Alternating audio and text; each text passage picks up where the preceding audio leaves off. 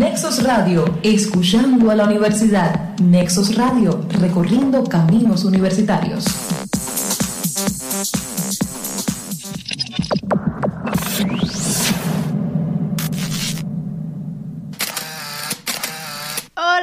Les damos nuevamente la bienvenida a Flash Musical en este segundo episodio. Y bueno, como siempre, me complace estar acompañada de Boris. Cuéntame de tu semana, ¿cómo va? Porque tenemos una semana bien cagada con la escuela, ¿eh? Sí, Gaby, nosotros aquí desde la Facultad de Comunicación con una semana bastante fuerte porque estamos cerrando, en nuestro caso, el segundo año.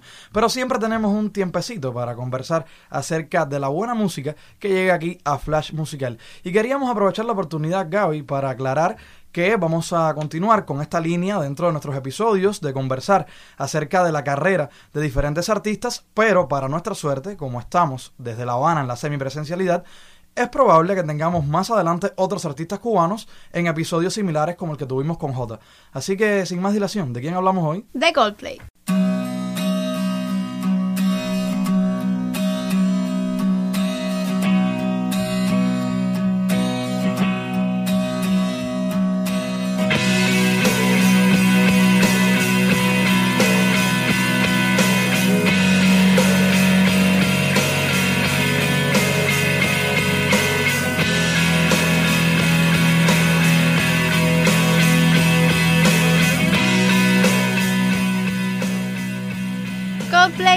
Banda de pop rock y rock alternativo formada en Londres en 1996.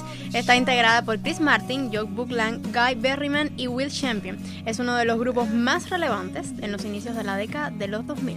El origen del grupo se remonta a la Universidad de Londres, donde el vocalista Chris Martin conoció a Buckland. Allí formaron un grupo al que posteriormente se fueron uniendo los miembros restantes. Emplearon varios nombres de turno durante los años iniciales, hasta que en el año 1997 optaron por Coldplay, con permiso también del músico Tim Crumpton, quien ya lo había usado antes para su propia banda. Así es, les comento además que en marzo de 1999 comenzaron a trabajar en su álbum debut. En el propio año fue lanzado el sencillo Yellow, con el que se introducen en el panorama musical.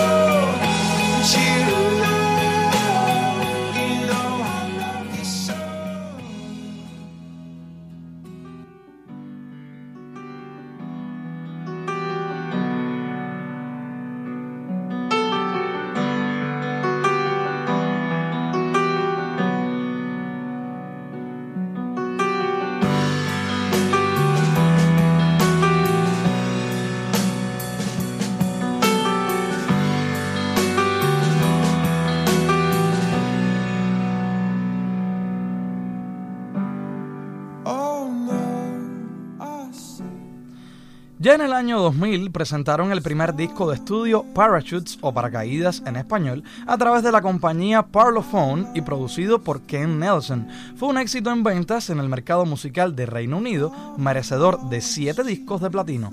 A la vez se posicionó en puestos importantes en listas de Estados Unidos, premiado con el Grammy al mejor álbum de rock alternativo en 2002. Sus sencillos Yellow y Trouble aumentaron la popularidad del grupo a ser transmitida frecuentemente en varias emisoras radiales. Si quieres conocer una de las curiosidades más importantes sobre el tema Yellow, que es una de las que más le gustan a Gaby, quédate hasta el final, allá en los flachazos.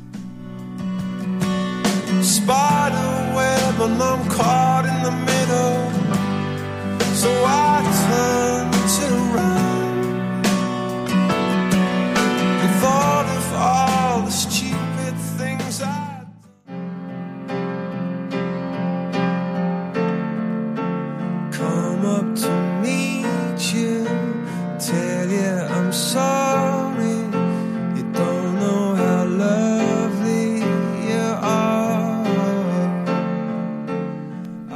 Más adelante, en el año 2002, repiten la estrategia de producción junto a Nelson y Parlophone para lanzar el segundo fonograma de estudio, A Rush of Blood to the Head.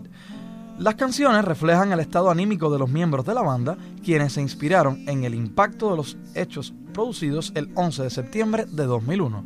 Y aprovecho ya que suena esta canción para saludar a Carlita, que le encanta Coldplay, y a la vez esta canción también. Un besito para ti y gracias por apoyarnos siempre que está aquí en el estudio con nosotros. Nuestra presidenta del Club de Fans, y como tú decías, Gaby, aquí está desde las cámaras, porque también Nexus piensa en la visualidad y en YouTube. Seguimos. Said it was easy. It's such a shame for us to part.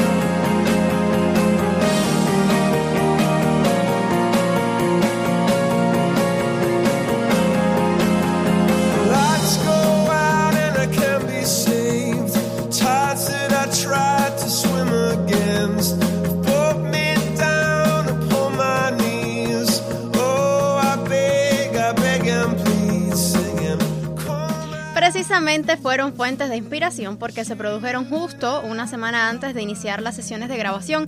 El CD presenta un mayor uso de la guitarra y el piano con respecto al álbum anterior y la revista Rolling Stones ubicó al producto en la lista de los 500 mejores álbumes de todos los tiempos. Entre los temas principales se encontraban The Scientists y Clocks. Y aprovechando, Gaby, que está sonando Clocks, una de mis preferidas, también quiero saludar al colega Álvaro, quien convive con nosotros allá en La Vega, también Ale, que está del lado allá de la cabina junto a Max y Carlitos Ariel en las máquinas. Un abrazo grande para equipo. todos, porque les encanta Clocks.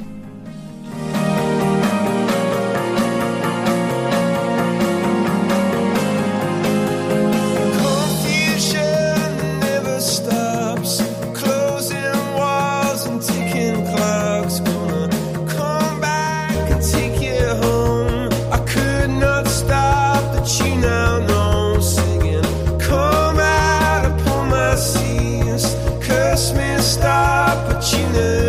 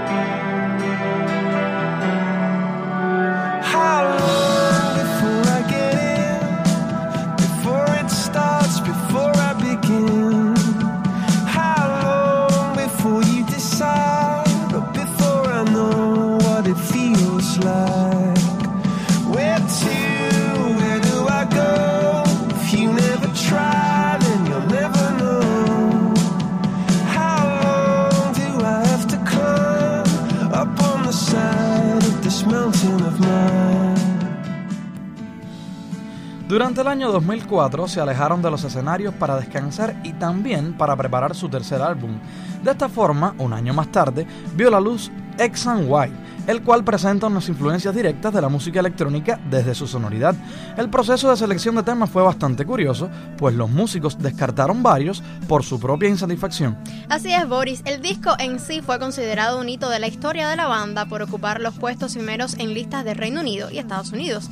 A la vez fue el más vendido de 2005 a nivel mundial con alrededor de 11 millones de unidades, sobre todo por la pegada de sencillos como Speed of Sound, Fix You y Talk. Before I see things the right way up.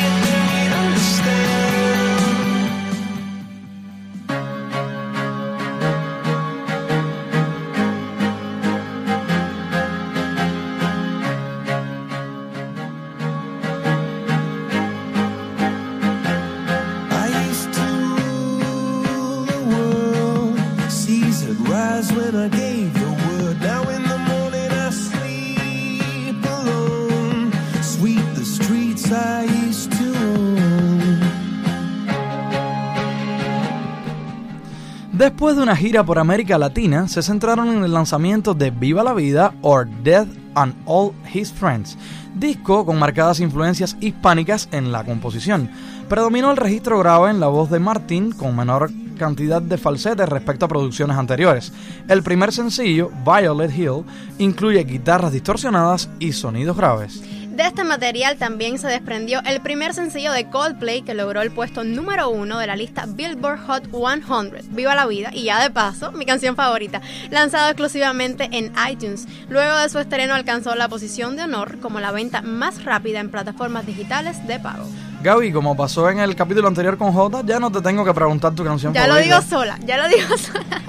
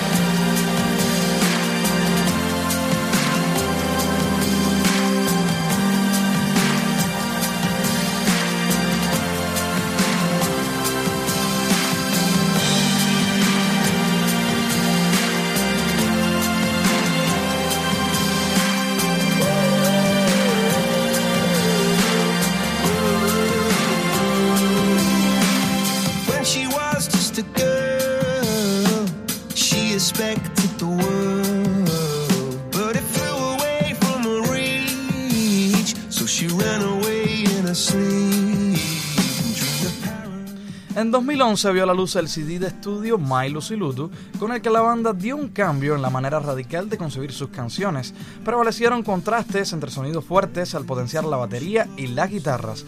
Tras el lanzamiento, recibieron el galardón al mejor grupo británico por tercera ocasión. El segundo sencillo, Paradise, fue el tema de rock más vendido de ese año en Reino Unido.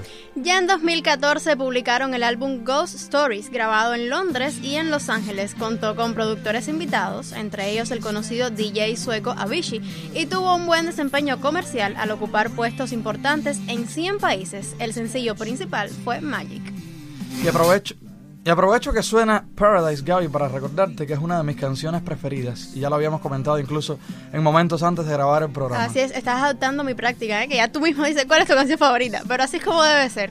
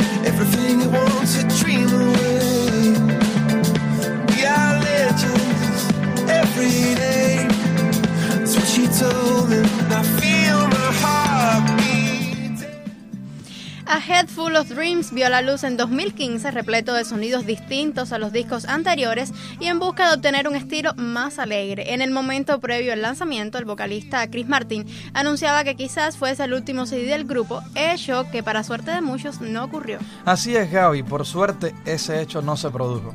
Además contó con las colaboraciones de Beyoncé, Noel Gallagher, Toby Law y Mary Clayton. Incluyó un sample con palabras del expresidente de los Estados Unidos, Barack Obama.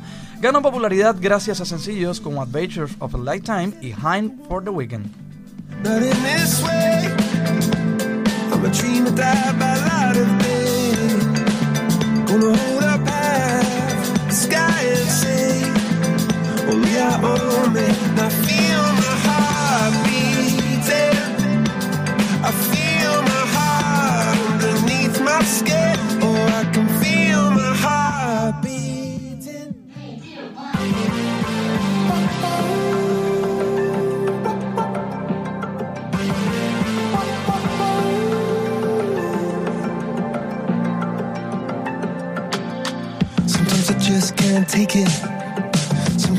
Can't take it, and it isn't alright. I'm not gonna make it. And I think my shoes untied. I'm like a broken record. I'm like a broken record, and I'm not playing right. Just cynical, I like kill me. Till you tell me on the heavenly phone to hold tight. Come on, come on. Ya en noviembre de 2019 presentaron el álbum doble Everyday Life, aunque fue lanzado como un solo CD desde las plataformas digitales. La primera mitad se tituló Sunrise y la siguiente Sunset. Para el lanzamiento se presentaron al amanecer y luego al atardecer a modo de dos mitades en Amman, Jordania. Los principales sencillos fueron Orphans y Arabesque. Luego, en octubre de 2021, lanzaron Music of the Spheres, noveno fonograma de estudio a cargo de Parlophone y Atlantic Records. Muestra de que la banda mantiene sus sellos discográficos, el primero para Reino Unido y el segundo en los Estados Unidos. Cuenta con diferentes colaboraciones como Selena Gómez, BTS y Jacob Collier. Higher Power fue el primer sencillo.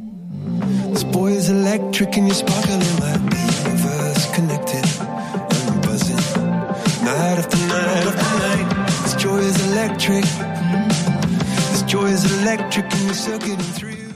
Oh, angels sent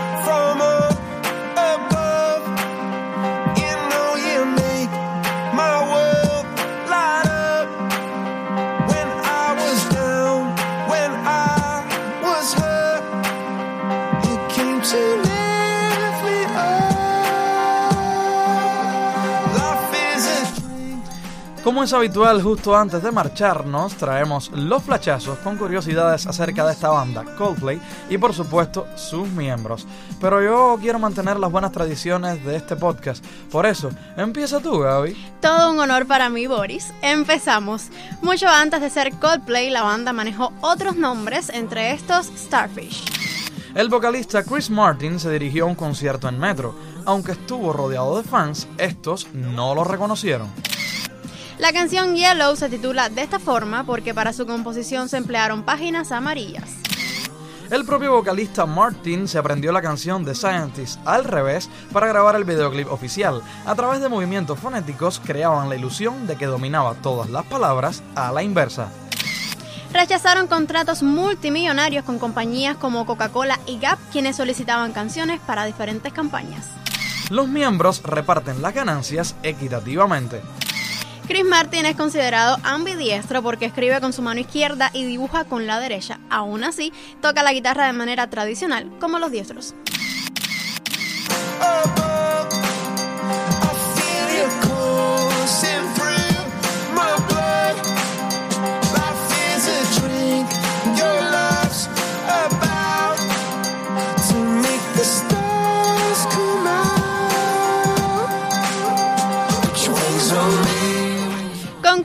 Concluye este flash musical en el que hablamos de la carrera de Coldplay. Como siempre, asesorados por nuestros profes Aline, Max y también con un gustazo de que esté Carlos Ariel desde las máquinas, gracias a Nexos Multimedia. Nos vemos la próxima semana en esto que se llama Flash musical.